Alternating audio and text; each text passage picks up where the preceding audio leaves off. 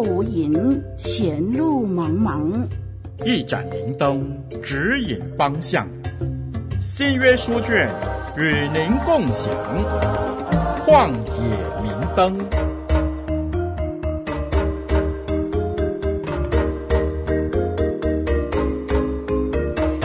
听众朋友，大家好，我是您属灵的小伙伴凯文老师，楷模的楷，文章的文，很开心借着活水之声录音室和您一起交流学习。您正在收听的节目是《旷野明灯》，我们将会在节目中探讨彼得前书。在上一集的节目当中，我们谈论到有关那个时代的背景，同时还有妇女的地位与角色。今天我们要继续讨论有关这一方面。特别从历史的角度切入，让我们更能够明白为何彼得花这么长的篇幅给予妻子劝勉。你可能会有一些疑惑：为什么彼得用了这么多的篇幅来劝勉、来教导姐妹顺服丈夫，可是却用了一节经文吩咐弟兄要爱惜妻子？你会不会有一些困惑呢？特别是正在收听节目的姐妹们。别担心，我们会在今天节目的啊后半部分特别探讨啊有关这一方面。其实啊，早期的教会的执事菲利曾经在凯撒利亚传福音，那个时候他有四个女儿啊，都被公认为先知。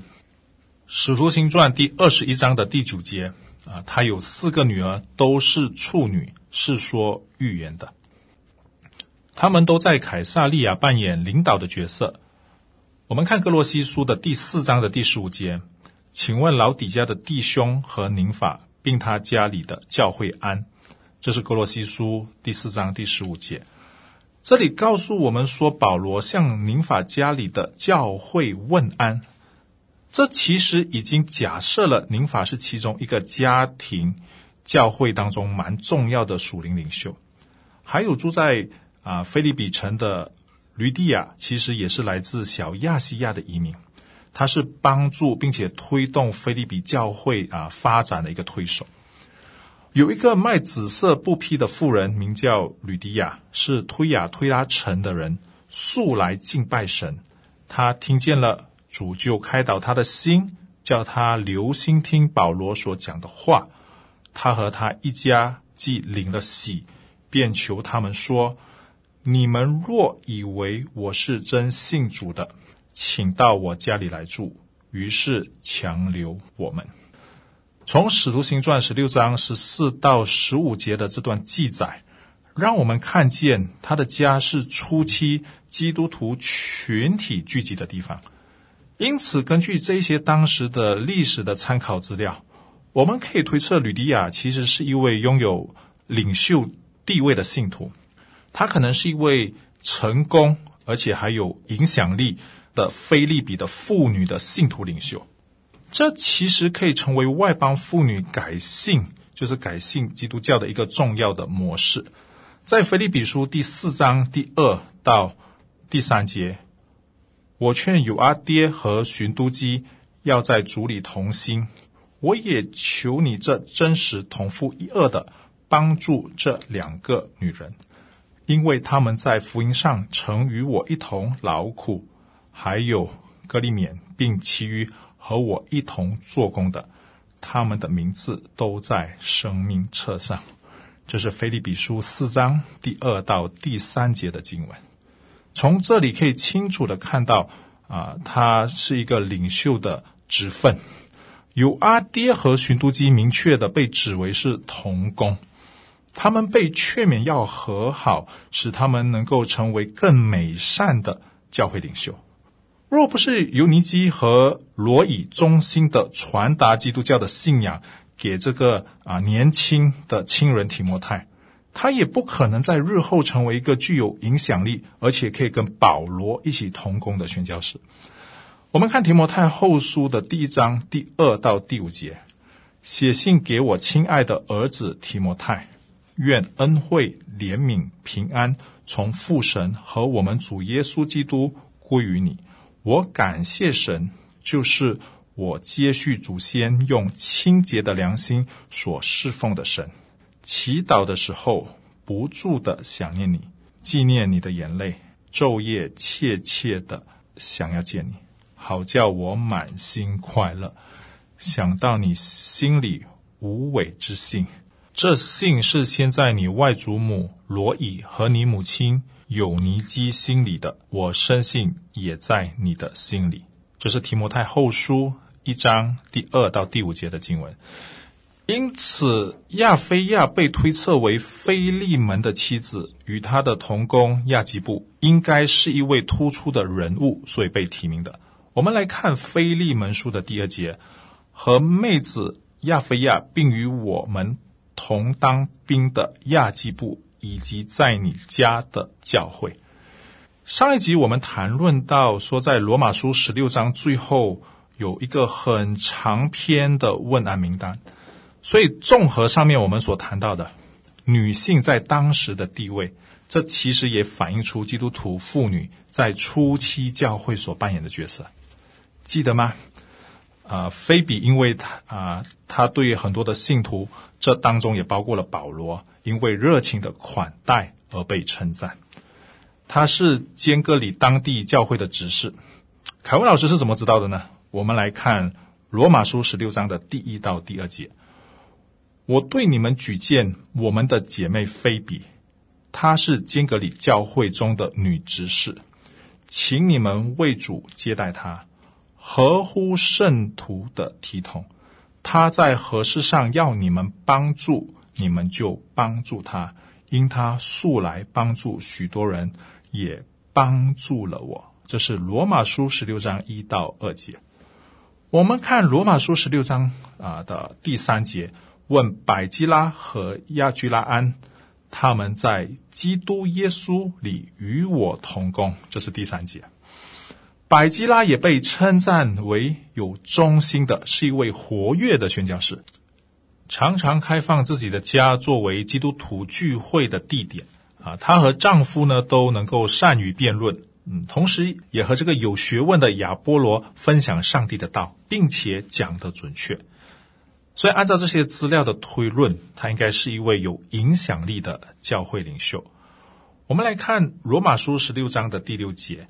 在那里，我们就看到，啊，在罗马基督徒当中有劳苦工作的玛利亚。在罗马书的十六章三节，啊，我们看这里想，这里写到，问百基拉和亚居拉的安，他们在基督耶稣里与我同工。所以在成长后期的基督徒群体，啊，我们看到啊，妇女扮演着一个很重要的领袖的角色。我们继续往下看，我们来看罗马书。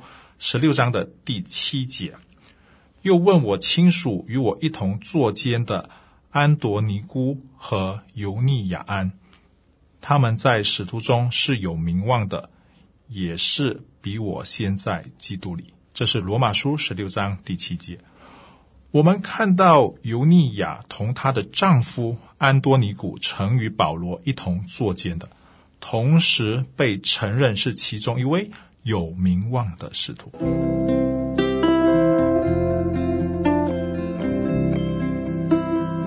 脚前有灯，路上有光，不再迷茫。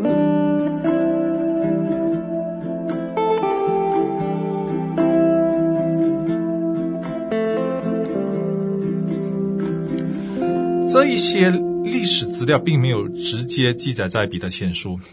但是我们从不同的经文做出归纳，同时参考了学者们所整理出来当时啊历史的资料作为参考，我们可以知道，至少从上面这一部分的记载当中，让我们看见女性在初期教会在属灵进程的方面扮演着重要的角色。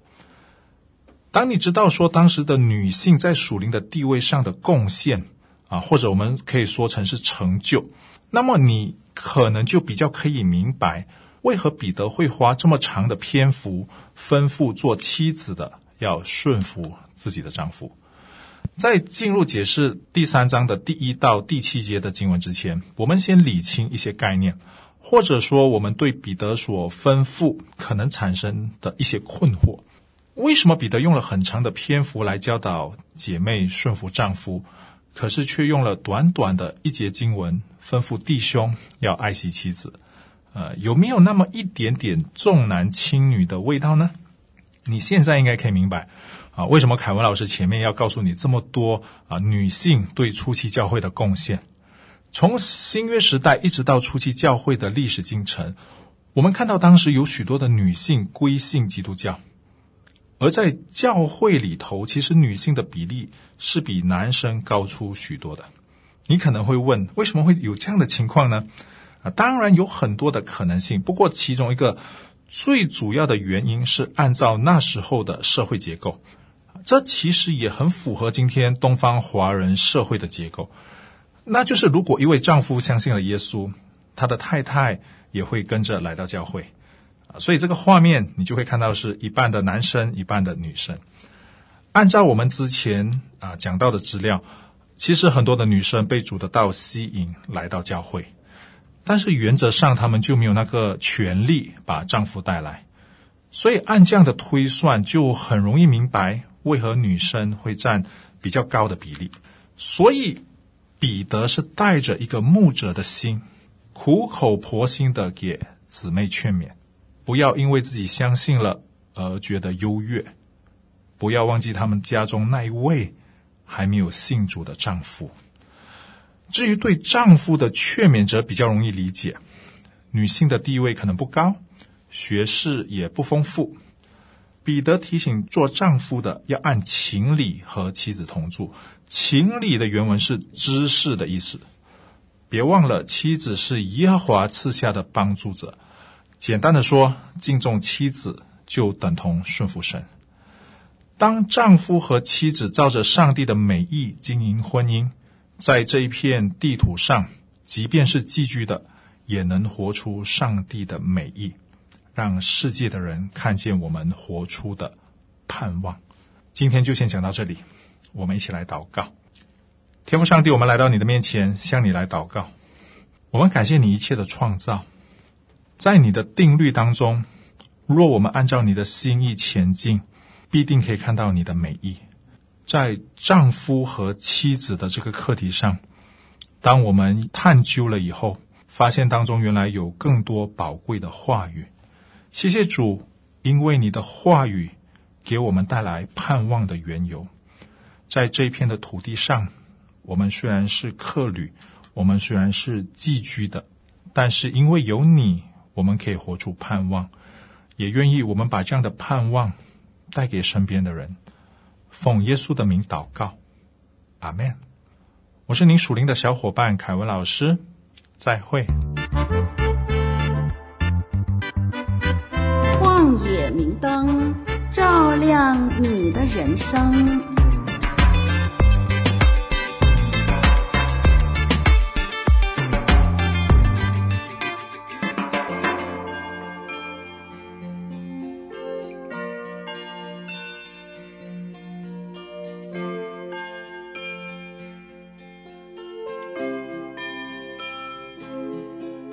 这么多网站，选哪一个呢？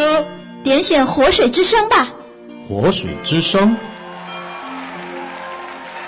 活水之声网站炮制了适合各阶层人士收听的节目，节目类别多姿多彩，节目形式活泼生动，绝对是您生活中的良伴。有一种爱，因了解而来。活水之声录音室，您明智的选择。这一份爱，跨越时空而来，从未放弃，未曾离开，依然等待。这一份爱，在你心门外等待。轻轻敲响你心门问你说是否愿意把门打开？